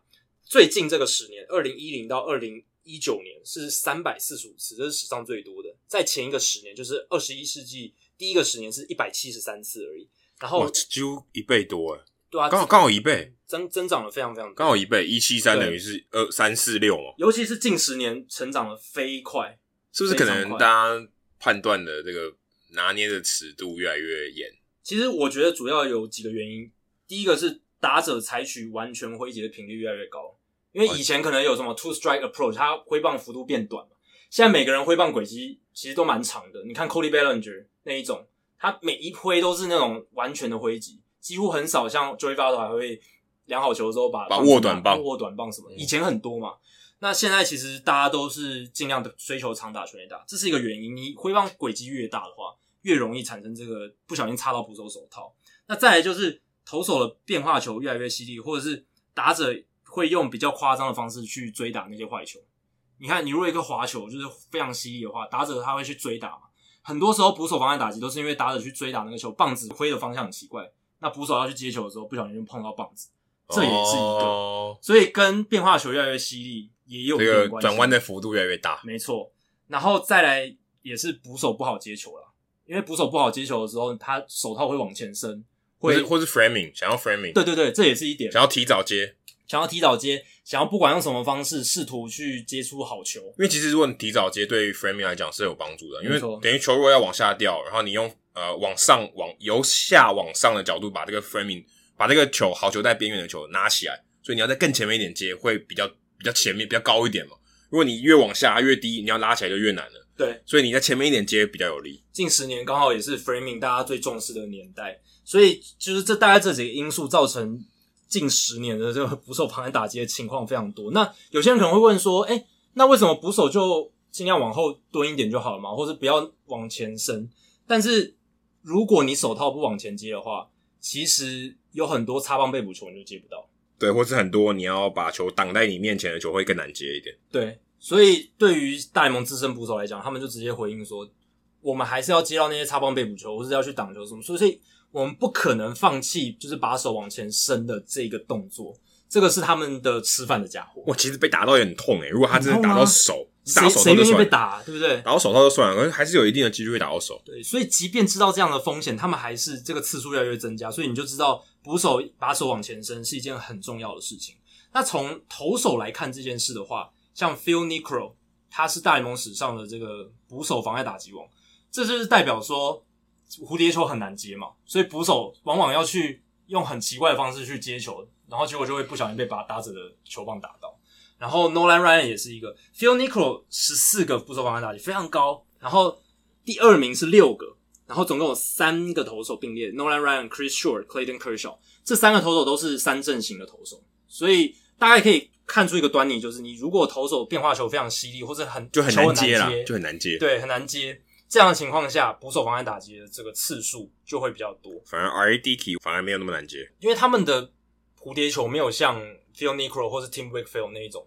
这么的慢，或者是这么的诡谲，我觉得他们都比较快一点。我觉得 R.A.Dickey 的蝴蝶球它是属于比较快一点的。那大联盟史上从打者来看的话，总共有二十个人生涯的捕手妨碍打击次数至少十次以上。那 Ellsbury 是第一名嘛？那第二名像 Pete Rose，哦，这个也还可以第二名哦，他可以第二名。一方面我觉得也是因为他打了很久嘛，然后再来就是他常常就是什么球都可以打。诶、欸，他之前有讲过说他会因为他的这个挥棒的速度，然后他在打击区前或后，所以他可能打到捕手的时候，他站的比较后面。对啊，有可能他没有注意到，他以前可能还觉得，哎、欸，他在站在前面的时候，他棒的挥棒挥的轨迹更大一点。对啊，而且 Pete Rose 在那个年代能够那么多捕手妨碍打击，其实很难的。因为像我至少是看这个数据资料，六零年代整个十年是一百四十一次而已，然后五零年代是五十二次，七零年代比较多啊，两百二十次。所以在那个年代，比现在这个年代捕手妨碍打击次数没那么风险的情况下，Pete Rose 能够累积二十九次的生涯捕手防碍打击是蛮厉害的。好，接下来是上次也有来来信询问的五 A 球迷啊，他问的问题是：大小联盟的背号是球团随机决定，还是球员自己选的？那其实如果简单来答复的话，对，的确都是球团去呃指派给你的。所以，除非啊、你是像 Bryce Harper 这种啊、你上大联盟之前大家都已经很期待你了。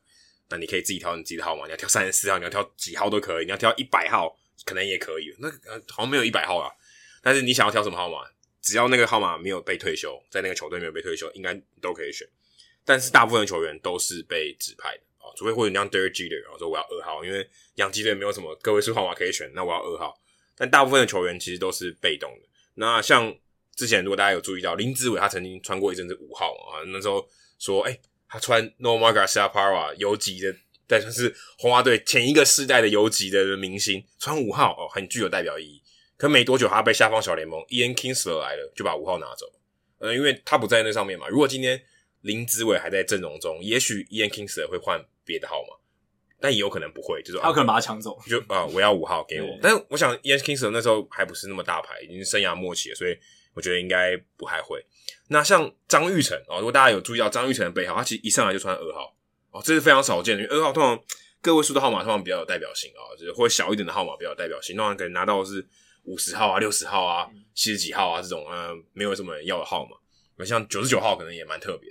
但张玉成拿到二号，当然可能球团知道他是 Derek Jeter 的这个粉丝，所以他给他二号。不然其实以呃张玉成这个分量来讲，他要拿到二号 是。是蛮困难的啊，是不太寻常的事情，因为他毕竟一上大联盟就拿二号，也许说他站稳了，他他换为二号，OK，但他一上一一上去大联盟就拿到二号，这是非常少见的。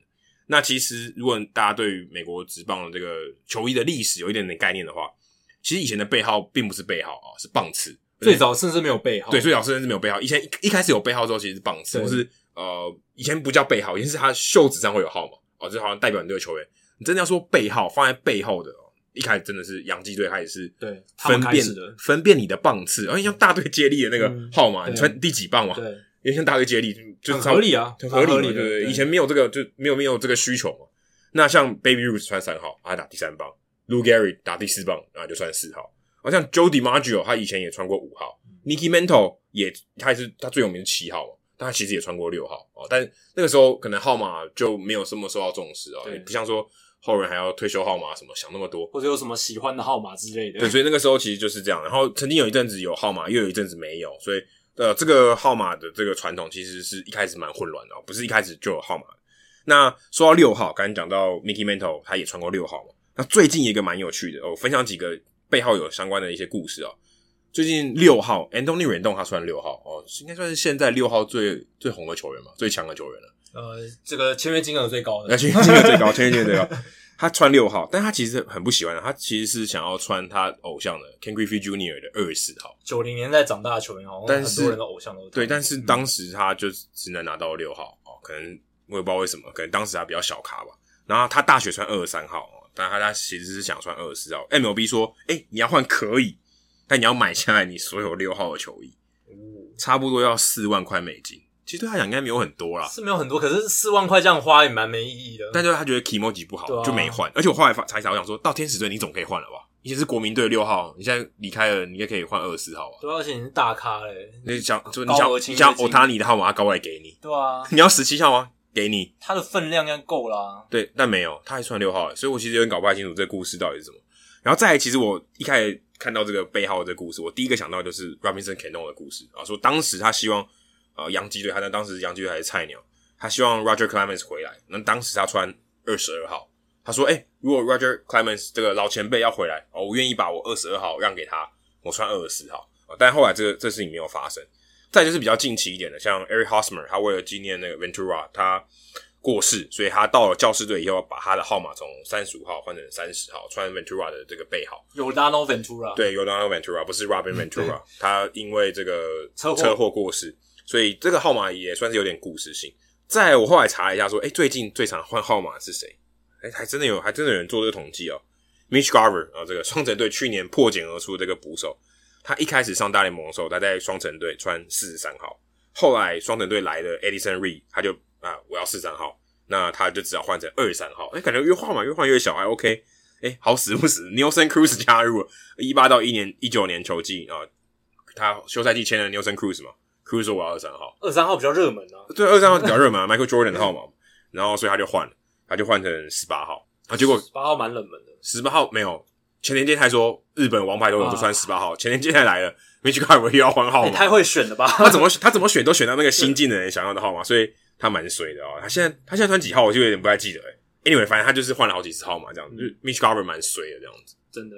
好，接下来是中式十号，他问问题，他说想问两位令人敬佩的主持人，认为以现今的棒球来说，比起守备，真的会更吃重在打击吗？这个问题其实他问的蛮。大的，所以我想先回答的是每个联盟的环境不一样了，那每支球队的战力跟体质也不一样，该注重的东西会因为联盟的环境不同，因为球队的环境不同，还有因为球员本身素质的不同而有不一样的变化。你看，像在中职，像在中职的话，投手大家都不太行嘛，所以中职红汉有讲到这一点嘛？对啊，就是如果你今天哎、欸、打击比较吃香，大家就会比较注重打击。我打你打击强，我打击要更强，因为投手大大家一样糟。对，所以打击可能就变成呃，在这个联盟这个环境或这些球队比较重视，或是某些球队可能反向思考说，哎，大家投手都那么烂，如果我投手把它养起来，是不是就可以占到独特的优势？这是另外一种思想法。对，这是一个反向的思考。对，所以真的每一个联盟的环境不一样，所以很难概括而论。那在以大联盟来讲的话啦，以大联盟来讲，过去二十年守备其实我觉得受到的重视其实越来越多，因为相关的数据其实是越来越发达，越来越好衡量守备。对。但是虽然大家知道的越来越多，受到重视程度很大，可是，在大联盟这几年，至少这十年来，守备的影响力，我讲是影响力，实际在场上发挥的效果反而是下降的。因为近年来，three true outcomes 就是这种三纯数据，保送、三振、全垒打越来越多了，没有把球打进场内。那对啊，你球没打进去，你根本守备员没有防守的机会嘛。有时候连打到外野全垒打，那外野手连动都没动，对啊，根本连跑都没跑。就要等于球队付他钱，他站在那边看球，跟观众跟观众一样。对啊，跟观众在那边干干瞪眼。所以其实现在被打进场内的球越来越少，守备员机会相对来说越来越少，所以影响力其实是比较少的。那至少在现在棒球来看的话，我觉得过去二十年来看投球的技术的研究其实是进步非常快，进步非常多。你去看又要来打书了，《MVP 制造机》这本书里面，其实他就有讲到非常多。投手技术研究方面，其实进展真的很多，研究的范围很广，而且已经其实已经参透蛮多道理了。你看 Trevor Bauer 他的训练，还有他设计球路的方式，你就知道。但是在打击这一块，其实书中里面有提到，完全跟投球不一样，算是一个蓝海哦，是一个大蓝海。啊，相对于投球，打击比较像是艺术。对，因为投球其实大家现在都知道，你要怎么样增加你的转速，怎么转才可以有变化，或者是球速要怎么样训练才可以比较快。可是因为这个跟棒球本身这个运动的特性有关吧？因为投球是主动的、啊，对，他想干嘛就干嘛，他可以决定很多事情。可是，可是打者是被动，所以他他就算再强，他怎么样也是要打那个丢过来的球，球的状况嘛。所以变成他他这个弹性要更好，可是弹性很难训练嘛。嗯、没错，所以其实不管是 MVP 制造机，还有各式各样报道，你可以发现打击的学派超多的。然后业界其实没有什么定论，到现在为止没有什么定论，很多抽象的理论跟概念，像 MVP 制造机里面谈到的 Doug Latta，他就是他也不会跟你讲什么哦，击球仰角要多少度，你挥棒的角度要怎么样，他其实就是跟你讲平衡，你要 balance，然后你的动作要协调，他就是这样讲。然后他就说，你如果把你的动作做到协调平衡的话，你的打击自然就会有产出，你自然力量就比较容易发挥出去，对，你就可以比较打出品质好的平飞球、高飞球这样子。所以它其实也不是多么的科学，你可以这样讲，没有到非常非常科学。所以现在，如果谁哪一支球队能够挖掘出最适用最多人的这种最有用的打击训练法，或者打击的哲学的话，其实它可以获得很大的竞争上的优势的。那现在其实各队除了在投手养成上，他们花很多心力去钻研之外，他们也积极运用各种科技工具，还有数据的资料去开发打者。比如说，他们会装那个追踪器在球棒上面，在手肘上面穿那个袖子，然后他们就是去追踪你的挥棒的数据啊，然后速度啊、角度啊什么的，仰角这一些，然后去针对这些做调整。只是还没有一个定论。这样，像我举例来讲好了，你看像 JD Martinez 或者是 Mookie Betts，他们就是强调飞球革命嘛。由下往上的轨迹，还有 Justin Turner 也是。可是像 Christian Yelich，他就不是哦。虽然他的哦飞球比率增加的非常夸张，他也是全垒打暴增。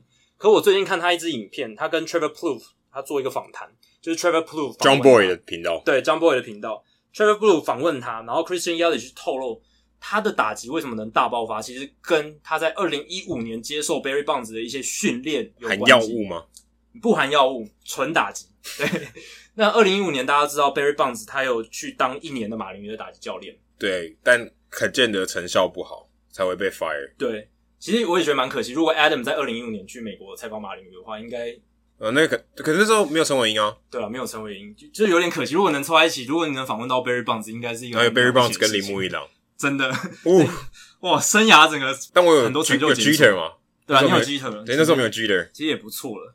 那 Christian Yelich 他在那一次访谈里面就讲说，Barry Bonds 教他的一个训练法是往下挥。Barry Bonds 说，那是一种他在打击陷入低潮或者是打击没办法那么顺的时候，他去把他打击机简化的一种训练方式，因为比较单纯，你就是专注于一件事情上，就是把球往下砍，往下，当然也不是完完彻彻底底的，就是像砍斧头那样往下砍，是把球打到地上，然后打到本垒板前面这样子。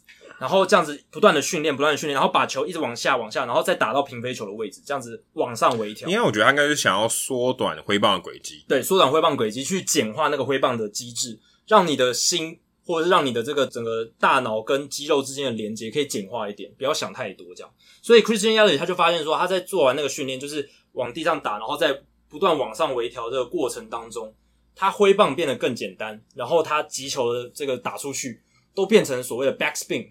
Backspin 就是球会倒旋，倒旋比较往上飞这样子。通常 backspin 的意思就代表它可以飞得更远，没错，它的这个你讲延伸性啊、哦、延展性可以更好。对，因为 topspin 的话就是通常球往地上打的这个呈现这样，所以它球不管是反方向往中间拉打，都变成 backspin，然后就打得很顺，然后产出了这个大家以为是飞球革命的结果，其实不然这样子。但这一段没有在 MVP 制造机里面，对，这一段不在里面，非常非常可惜。那最后我想讲的是，其实现在大联盟更关注的，其实身体的保养，减少伤病。这集我们还有两聊聊过嘛，对不对？就减少这个进到伤病名单的次数，某种程度上你就省钱哦。对，省非常多钱，所以是大联盟下一个大起步，就是大家如果能突破这个破口，我相信大家现在也非常重视这一块，怎么减少伤病。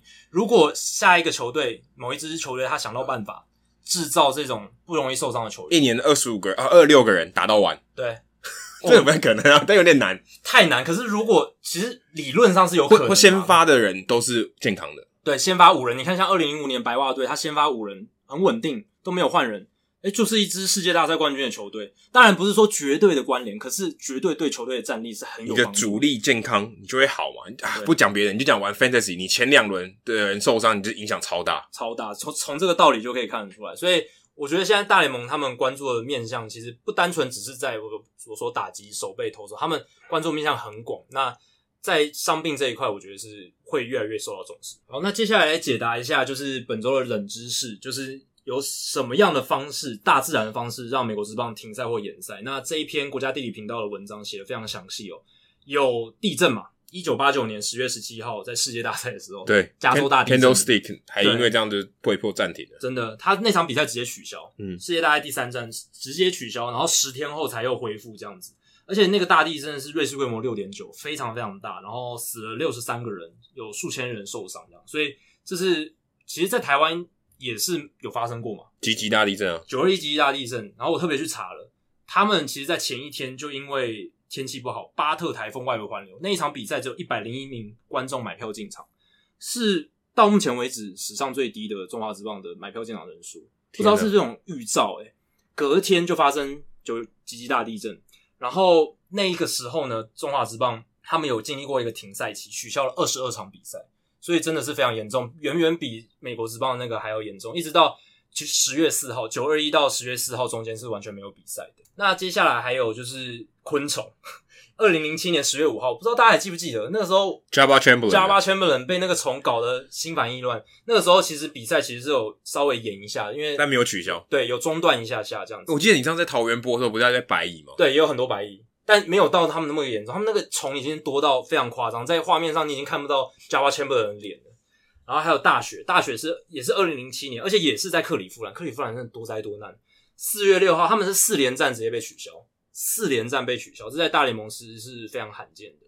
然后还有大雨，呃，一九九零年的八月十二号，那那场比赛哦，七个半小时的英语的这个延赛，就是他的延赛是当天的延赛，就是还要打，还要打，一直说要打，一直要说要打，然后七个半小时之后，最后才说不打了。如果我是当时的记者，我想杀了那个决定这个 final call 的人，真的真的是真笑诶！一九九零年八月十二号，通常大概两个小时就已经。忍忍无可忍了，通常都不会再继续打，嗯、就是啊，超过两个小时那不打，因为打完也太晚了。对啊，七个半小时何必呢？前两个小时就决定让大家早早太太有耐心了。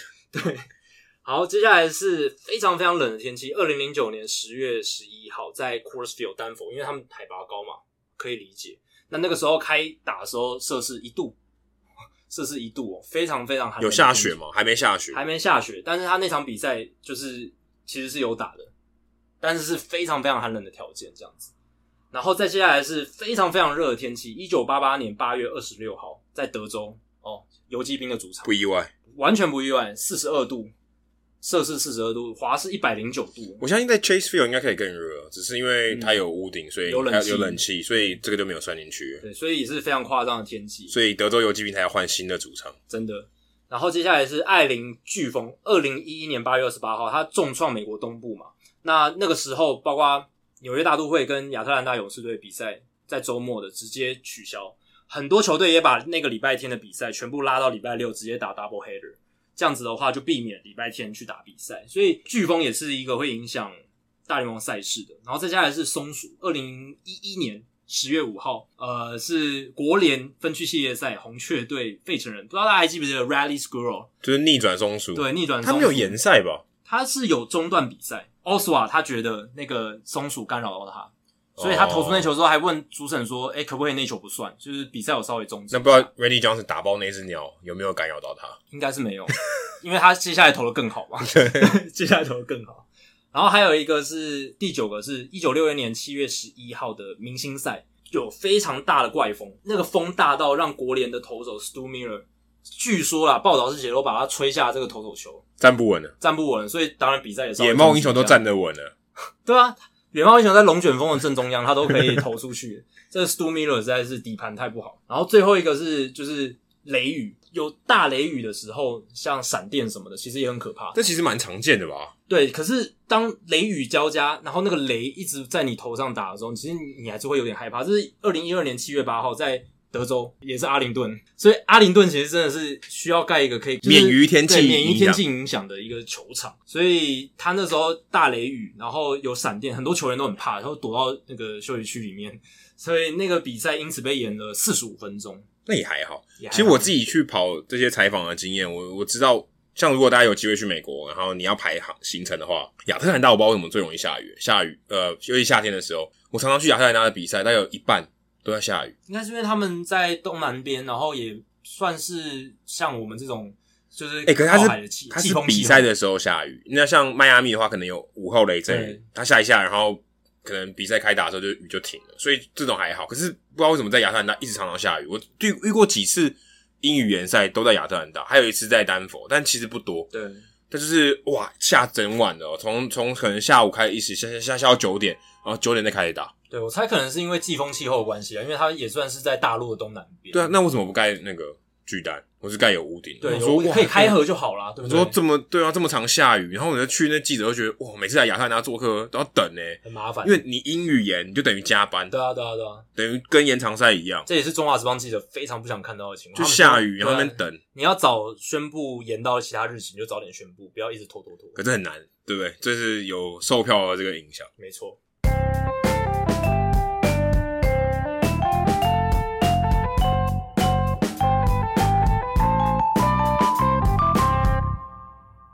好，接下来进行本周的人物我来讲单元。Adam 这个礼拜要介绍谁呢？哦，这个礼拜其实受到之前 Roger 收集球帽的这个启发，我刚好最近看到一个故事，我觉得蛮有趣的啊。我要介绍的这个人叫做这个名字很难念哦，Jeff Bourjukos。哦，那我们今天就不要叫他 Bourjukos，叫他 Jeff 就好了。Jeff 大家听得也比较顺。嗯，Bourjukos 最后一次了。他是一位在费城的律师，他在费城的证交所担任总监。那他的这个工作呢，其实是主要是做。去调查一些内线交易啊、庞氏骗局，诶，这跟棒球有啥关系？哦，没有啊、哦，这一段大家工作跟棒球完全没关系。然后之前那个要买大都会的 Cohen，他也是有跟庞氏骗局哦，对对对，但但他没什么关系 啊、哦。这个这个五十三岁的律师呢，他其实啊、哦、有上过这个 Boston Globe 呃波士顿环球报的这个二零一八年七月的一个报道，提到他是一个超级球棒收藏家，他的收藏有多少支呢？七百五十七支球棒。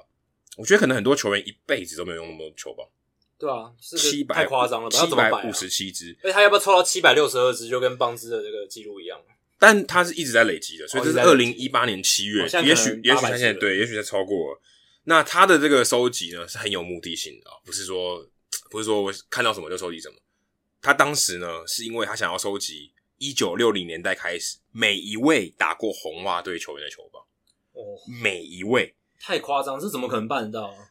但他真的差不多了。他选一九六零年代，一九六零年这个年份呢，是因为 Ted Williams 的最后一年啊，他在红袜队的最后一年，还有也呃 Carl Yastrzemski 的第一年，他觉得这是一个呃，对于红袜队来讲是一个世代交替的一年，世代传承的一年，所以他觉得是一个 milestone 啊，这是一个很重要的一年，一九六零年代，所以他就开始收集，只要是一九六零年开始有打过红袜队的人，他每一个都收集。这里面这个报道里面提到一个很特别的故事是。即便他只有一个打戏，他也要收集。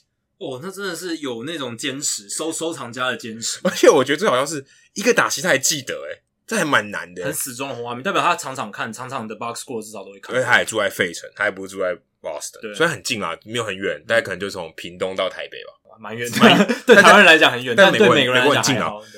然后曾经在一九七七年有个叫 Ramon Aviles，是 Mike Aviles 也打过红袜队哦的叔叔。对，Ramon Aviles 工具人，工具人，然后也打过印第安人队，这还算蛮长寿的一个工具人。Ramon Aviles 他在七月十号，一九七七年七月十号只打过一场比赛，一个打席，而且那一个打席很特别哦，还是触击短打，所以在红袜队他只留下一个触击短打的记录，他也把这个球棒收集起来。这有点像一片歌手，你也要去收集他那一片。哎、欸，对，有点类似这个概念，有点类似这个概念，没错。反而更稀奇，这样。反而更稀奇。那他说，因为他很喜欢历史，又喜欢红袜，他希望透过这个球棒研究每一位球员。有点像 Roger，他收集球帽，他说他希望拥有这个历史的片段，好伟大的情操。透过球帽去去研究这些历史。那报道里面有提到说，他收到的第一支球棒啊，其实也是很特别的哦。在一九九二年，他去春训球场看 Jim Rice，哦，那时候大明星。他当时呢，那个在打打 BP 啊，打击练习。那替补内野手 Mike Brownley，那时候他正在打击练习。就棒子被人打断啊，就把这棒子丢在地上。那 Jeff 就问他说：“哎、我可不可以拿这支球棒？”他说：“啊，拿去啊，没关系。”而且他把我们的名字印错了，他印成 Bumley 少一个 R，所以 啊，他原本是 B R U M L E Y，但少一个 R，第二个字母不见了。所以他说：“哎、这个棒子瑕疵品，不要，啊，送你好。”所以他拿到第一个棒子其实是一只瑕疵品哦，名字还打错。那从此他就觉得：“哎、我可以开始收集球棒，我想要收集这个故事。”我第一个球棒开始就是一个这么奇怪的故事，这么奇特，一个替补的内野手把棒打断了，然后他名字还印错，就你要不要要不要给我啊？给你这样子。那他其实收集到现在，刚才有七百五十七支嘛，他还漏了两个人，叫 Ken Paulson 啊，这个曾经在红袜队打过五个打数的这个内野工具人，他没有收集到。再来就是另外一个叫 Cameron Fanzone 这个人。他其实有打电话去问他们说：“哎、欸，可不可以给我？我想要收集这棒子，我有一个这个计划，一个 program。嗯”那这个 Fenzo 就说：“哎、欸，不行，我要留给我的孙子啊！我我刚好也没有，所以呃，我有的我想要留给我孙子，没办法割爱，没办法割爱。然后他也一直在想办法这个去收集。那我就看到这个报道，就想说：哎、欸，二他从一九六零年代收集到二零一八年，而且但现在应该还有在收集，不知道他有没有林子伟跟林哲轩哦？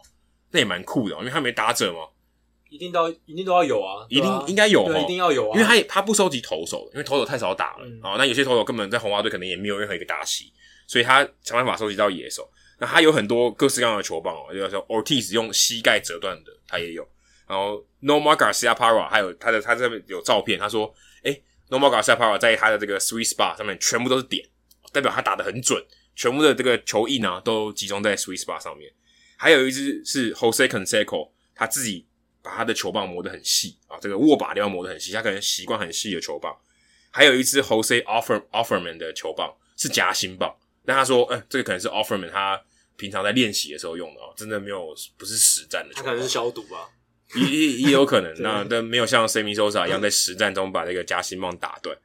那他这个报道里面最特别，还有拍张照片是 Jerry Saltalamacchia 这个以前大联盟的字母哥 Saltalamacchia，他的这个球棒上面呢非常真实哦。还有一大堆松胶油，刚刚有提到松胶油，上面不但有松胶油，还有葵瓜子的壳，就好像那个什么侏罗纪公园，然后有那个湖泊，然后里面有那种历史的遗迹，所以他收藏里面那个松胶油上面还粘着葵瓜子的壳，他也把它一起收藏起来，蛮酷的。然后他的还有 Manny Ramirez 的球棒上面还有芬威的那个草皮，哦，所以他曾经在草皮上滚过，所以它上面还有点绿绿的，这都还蛮特别的，等于它真的是。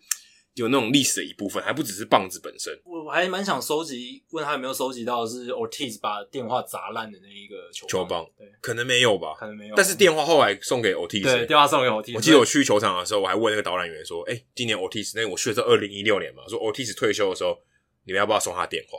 对，哎、欸，就后来真的送电话，被我算被我算中，因为那时候电话已经当然换新的了。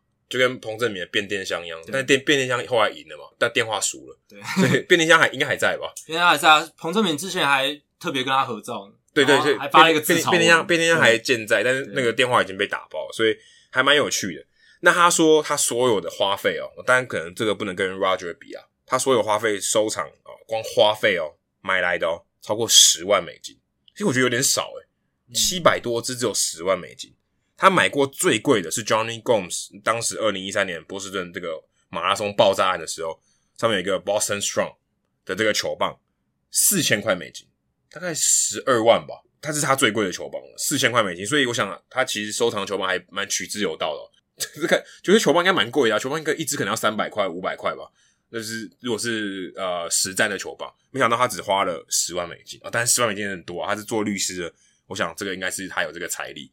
而且他的这个球棒呢，还不是独乐乐，放在家里自己看哦。他也把它捐给，也不算捐给，就借给这个芬威球场啊，这个红袜队的单位，说，诶，他们今天在这个包厢里面啊，Royal Routers 的这个包厢里面，你也可以看到他收藏的球棒，所以他觉得很酷，他觉得这个收藏可以分享给大家，跟他大家参与历史，哦可以看到说 Saltalamacchia 的葵瓜子壳在上面，诶，也许可以验个 DNA 或什么的，但觉得还蛮有趣的，他可以把他的这个东西贡献给红袜队，让他让大家展示给大家看。其实是蛮不错的，就像我们现在期待 Roger 他可以办他的这个球帽的展览会一样，对，一个高峰会，说是以后有一个台湾的这个球帽高峰会，名人堂，也许他的球帽也是球帽也是收藏，很好的资源。接下来数据单元我们要讲的是，也跟最近气候有点关系。最近台湾虽然我们录音那天没下雨啊，晴，好不容易的，真的。但下礼拜好像又开始会下雨，对，所以这礼拜大家应该都是在阴雨中度过。其实对于棒球迷来讲哦，现在没有棒球可以看嘛，只有中华职棒可以看，对，没有大联盟可以看，只有中华职棒可以看。然后又因为下雨，都都没得看。对啊，这个东西其实台湾球迷当然习以为常嘛，就是下雨延赛。但是这礼拜有点夸张，九场比赛七场延掉，我觉得是有点超过了。那对于这种美国球迷来讲，尤其是南加州的球迷来讲，他们根本不知道所谓的英语联赛是什么东西。你看他们的球场都不会盖有屋顶，对，他们字典里面没有这个东西啊，干嘛盖？他们唯一要盖屋顶可能太热，对，太热。就像那个 Chase Field 在亚利桑那的球场，可能太热，所以要盖屋顶。不然他们其实很少下雨。对，或者是德州的球场，可能就是也要盖一下屋顶，这样子比较凉爽啦，有冷气这样子。今天就要分享南加州三座棒球场哦，他们。在这个英语联赛上的历史，一九六二年建好的这个 Dodger Stadium 道奇球场，老球场了吧？从一九六二年到现在几年了？五十快六十年了嘛，快要一甲子了。这么多年来，他们英语联赛的场次只有十七场，一直到现在，一直到现在啊！所以我们一个礼拜就已经快要到他们一半，好夸张！我看到这个数字的时候，其实有点吓傻。而且他们建成之后，然后开始启用。经过了七百三十七场比赛，他们才发生第一场，在一九六七年才有第一场的英语联赛。所以他们排水系统有跟没有一样。呃，对啊，没什么验收的机会，没有验收的机会，而且就算发生了，可能就烂掉了也没关系，因为反正就那一天呐、啊，就让它烂。连续阴雨很少，对，连续阴雨很少，他们都是短暂阵雨那一种比较多啦。那所以接下来到一九八八年，一九八八年的时候，好，他们有三天都被取消、欸，诶所以其实道奇球场可能就那一次而已，就是连续三天。所以什么 take a rain check 在道奇队或者南加州这个没有人没有人这样讲。你跟他讲的话，他可能想想一下，What's rain check？对啊，这个词汇我不知道这样子。所以一九八八年那之后呢，他们又隔了很久哦，在两千年四月十七号又有一场，但是两千年之后到现在到目前为止，道奇已经连续一千六百四十五场比赛都没有英语联赛，这是包含季后赛哦，一千六百四十五场。非常非常厉害，然后接下来是另一个南加州的球场哦，Petco Park 教士队的主场，二零零四年启用，他们二零零四年启用到现在三场英语联赛，三场而已。还有天使球场，天使球场是 Adam 有在社团里面已经有分享过，天使球场是一九六六年启用，其实也算蛮老的一座球场，还是第四老的，第四老的，对，呃，分为 Wrigley，然后 Dodger Stadium、Angel Stadium，对，其实也是一座富有历史的球场，但这么有历史的，它其实也只有十二场的。这个英语联赛比道奇球场还少，还还更少。可是他们其实很近，相对起来很近。对啊，地理位置算很近的，气候来讲其实差不多。这代表真的很少，因为他可能刚好没主场比赛。对啊，所以就像 Adam 在社团里面 po 那个，应该是二十五年来第二场嘛，去年五月二十三号的英语联赛。我我记得他说上一次这个天使队联赛啊，因为没打，然后 Trout 才一岁吧，一九九五年的六月十六号，所以其实是非常非常久以前 Trout。应该两三岁，两三岁小小孩的时候，这是要多久以前？然后 b a c k t r o t 才到二零一九年才又再遇到一次，所以真的南加州的球迷真的很幸福，很适合打棒球的地方。对，所以很多名啊什么名将啊都出生于加州，尤其南加州，因为他们天气太好了嘛，不会下雨。也如果打高中比赛、国中比赛、小学比赛，诶都不会下雨，不会阴雨延赛，气候又好，一年十二个月都可以打，四季都可以打。所以这是一个很好的天气，真的。好，今天节目差不多到这里。如果大家喜欢我们的节目的话，欢迎加入 Hito 大联盟在脸书的社团 Hito 大联盟讨论区。加入这个社团，记得回答三个简单的问题，就可以和我、还有 Jacky、还有其他上过我们节目来宾以及听众朋友一起畅聊棒球。如果大家对于美国职棒或是棒球有相关的问题，也可以上我们的官网 Hito MLB.com H I T O MLB.com 上面填写发问的表单，我们会尽可能在节目呃不定期的听众信箱，通常是一个月一次的的单元上面统一回答、讨论、分析大家提出的想法还有问题。如果你想要订阅我们的节目的话，也很简单，上我们的官网 hitomlb.com 上面有详尽的订阅解说方式。